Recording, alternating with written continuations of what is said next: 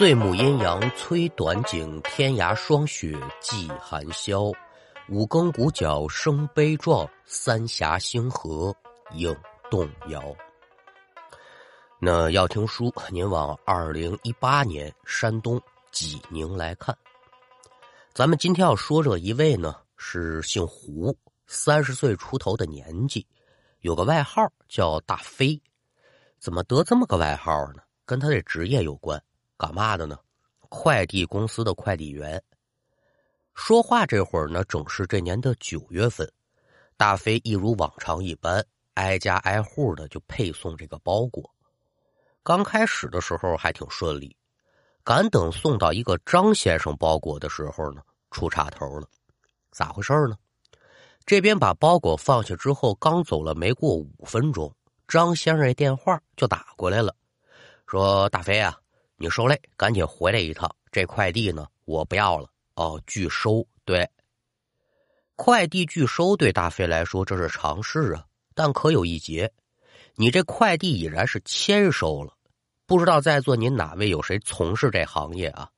这快递一旦签收之后，你再想拒收的话，那就麻烦了。但是没办法呀，我们这毕竟是快递业的龙头，客户至上，那是基本原则。大飞调转车头，可就再次回到了张先生家中。这边把门叫开，就瞧张先生脸上变颜变色的，抬脚腾的一下子，把这快递就给踢出去了。我说：“大飞，咱哥俩呢，常来常往的，你怎么操作我不管哈，你抓紧把这快递给我退回去，我不要。”大飞多少有点纳闷心说：“你这拒收就拒收吧，哪来这么大脾气啊？问问。”那怎么开口啊？张先生一伸手，砰的一下，房门一关，自己进屋了。任凭大飞再怎么敲这门，这门不开了。这闹的是哪一出呢？嘴里嘀咕着，大飞弯着腰，可就把这快递给捡起来了。借着光亮，拿眼朝这快递箱仔细观瞧，里面装着这么一件衣服，花花绿绿的。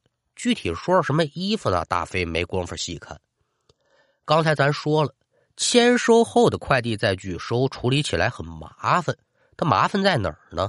你得联系寄货方，这边照着电话打过去，把情况汤汤汤一说，收件人要拒收，这边啊，麻烦您协助操作一下。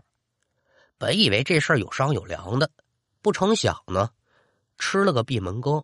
我跟你说，这快递我呀。不支持拒收。我跟你实话说，我是卖家，他买了他就不能退。你要敢私自把这快递给我退回来，我投诉死你！说完，对方也把电话挂了。嘿，这下行了，有心把这电话再打过去，但是人家这个态度的，我再打八遍不也是一样的吗？我这还有不老少的件没送呢，得了吧，我也别在这一个件上瞎耽误功夫了。我把所有的事情都忙完，腾出功夫，我再做打算也不迟。那书不要麻烦，这时间一晃，可就到了晚上了。为了沟通起来方便呢，这大飞就把快递拿家去了。这边把饭吃得了，等着老婆孩子各自回屋休息。大飞把这手机拿回来，开始打电话。This episode is brought to you by Shopify. Whether you're selling a little or a lot. Shopify helps you do your thing, however you cha-ching. From the launch your online shop stage, all the way to the we just hit a million orders stage. No matter what stage you're in, Shopify's there to help you grow. Sign up for a $1 per month trial period at shopify.com slash special offer, all lowercase. That's shopify.com slash special offer. 可甭管说给谁打，双方都是白天的态度，一个是坚持退，二一个就是坚持我不同意你退。 到最后，大飞这嘴皮子也算是磨破了，依旧没解决。就这么一件普通的快递，这会儿成了烫手的热山芋了。得了吧，明儿个呀，让总部公司介入吧。有了这个打算，大飞也就不再纠结，洗洗睡了吧。睡到什么时候呢？一点来钟。睡梦当中，大飞就听见有一阵悉悉嗦嗦的声响传过来了。迷迷糊糊睁眼，借着月光，大飞影超超的就看到客厅啊，好像是有个人影扭脸一瞧，媳妇儿整在自己身边，好好的躺着呢。那客厅里这人影就只能是我们家那小不点儿，我那儿子了。大半夜不睡觉，这是干什么呢？心里头纳闷大飞又打床上起来，这边来到卧室门口一瞧，就见外面这人正弯着腰，不知道干什么。儿子，干嘛呢？大飞这话说完，就见客厅这人停下了手中的动作，也没站直身子，就那么弯着腰，慢慢的把脸可就转过来了。大飞拿眼仔细观瞧，我的个妈呀！身上这冷汗瞬间就下来了。眼前这人哪是自己的儿子呀？一个满布皱纹的老头也不等大飞惊呼出声，老头慢慢站直了身子，朝大飞这边转过来。大飞再一瞧，脸上的惊惧之色又加重了几分。怎么的呢？就见呢，这老头身上穿着一套花花绿绿的衣服，另外，在他手上呢，分别还拿着一件白色的衣服和一根麻绳老头手上这东西，大飞看着眼生。但他身上穿这花衣服，那太眼熟了。这不是我快递箱子里那东西吗？瞧见这一幕，大飞是惊呼一声：“你你谁呀你？”老头没言语，面带微笑，将手中这白色衣服就套身上了。大飞这声惊呼啊，将梦中的媳妇儿也吵醒了。我说：“怎么的了，大飞呀？”随着卧室的灯被暗亮。大飞颤抖着转过了身子，我我说：“媳媳媳妇儿啊，这这这这外面，媳妇儿不明白呀。”披着衣服下床，几步来到了卧室门口，拿眼朝外一瞧，同样是惊呼一声，紧跟着这人可就跑出去了。哟，小宝啊，你这身上穿的是什么呀？小宝，小宝不是我儿子吗？大飞猛回头朝客厅看，就发现呢。刚才那老头不见了，取而代之的是自己那十几岁的儿子。眼瞧着这一幕，大飞知道不对劲了，蹭蹭蹭几步，可就冲到了客厅，把这灯给点亮了。借着灯光再一瞧，就见自己这小儿子呀，此时是一脸的木讷，身上穿的正是刚才那老头的装扮。您说这玩意儿邪门不邪门？这身装扮那可不是寻常的衣服啊，干嘛的呢？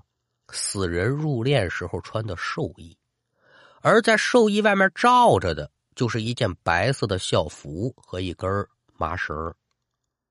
正在夫妻俩惊讶之际，这孩子说话了：“嘿嘿嘿，这衣服真好看，爸妈妈呀，你们也穿上好不好啊？嘿嘿，来穿上吧。”孩子说这话本来就够瘆人的了。你再听后面这笑声，那更是不寒而栗。好家伙，这就不是我们儿子的声音，是一个苍老的老头的声音。甭问了，准是有什么脏东西上了身了。夫妻俩此时还顾得了那么许多呀？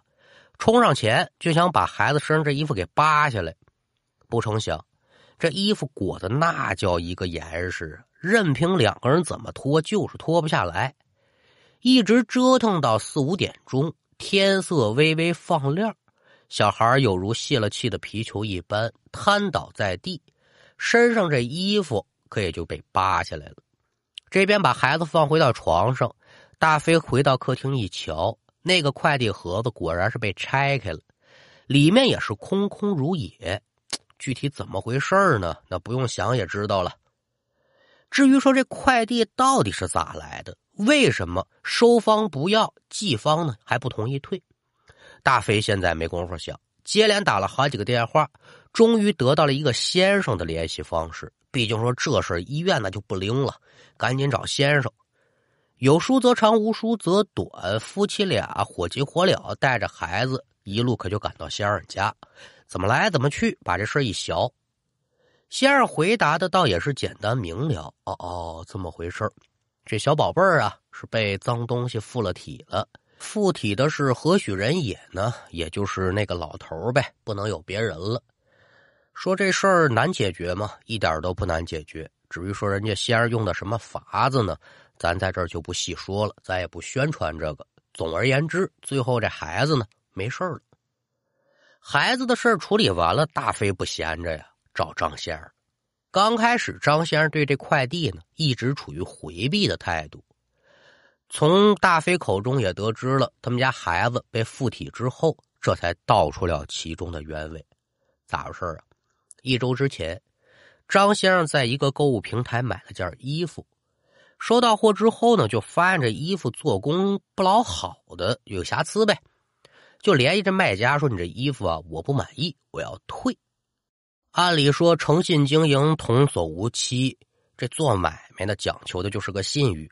甭说因为这衣服有质量问题，你要退，就是说，哎呦，这玩意儿跟我想象当中的不一样，我想退，那你都规规矩矩、客客气气给人退了，不就完了吗？博这么一个回头客，不成想，这卖家嗯不太一样，百般的抵赖。哟，你说我这衣服有瑕疵，我还说你回家自己弄的呢。不光说是这样，态度还极其的差，他骂人。两相沟通无果之后呢，一气之下，张先生琢磨得了吧，反正这东西也不贵，我呀花钱买个吃亏。但是呢，小子你等着，他反手就给这卖家一个差评。这网购您都懂啊，这差评怎么个情况你也明白。不成想，这差评给完之后的几天，张先生就一直被这卖家骚扰。骚扰的同时呢，恶语相向啊，反而说那话难听极了。原本这几天张先生也购买了商品，所以在大飞送快递的时候，张先生可也没在意说具体是哪件东西到了。不成想打开之后呢，就发现里面装着这么一套寿衣和这么一件校服。在比对过地址之后，发现了这个呀，就是那卖家寄过来的。这才有了咱前文这么一段书，你说说这卖家多损呢？在了解了事情的真相之后，大飞气的也是火冒三丈，最后联合了张先生、还有平台、还有警方的介入，对方也是终于交代了所有的事实。其实原因很简单，就为这么一差评，我来报复你了。原本卖家只是打算寄一套寿衣，可这么巧赶上他参加了一棚白事。这才有了那套校服。通过卖家的描述呢，也证实了这个死者正是大飞瞧见的那个老头故事给您说到这儿啊，可也就算是真相大白了。至于说怎么处理这个卖家，那自然是有平台和警方，咱在这儿就不多说了。总而言之，他好不着。从古至今呢，咱甭管说是大小买卖吧，讲究的是嘛呢？诚信为本。咱不能说啊，顾客就是上帝啊！这个信上帝的人估计也没有那么多，说这话呢也太过。但最起码咱得做到尊重二字，这样的买卖啊才能往下干。好了，今天的故事就给您讲完了，感谢您的收听，我们下回再见。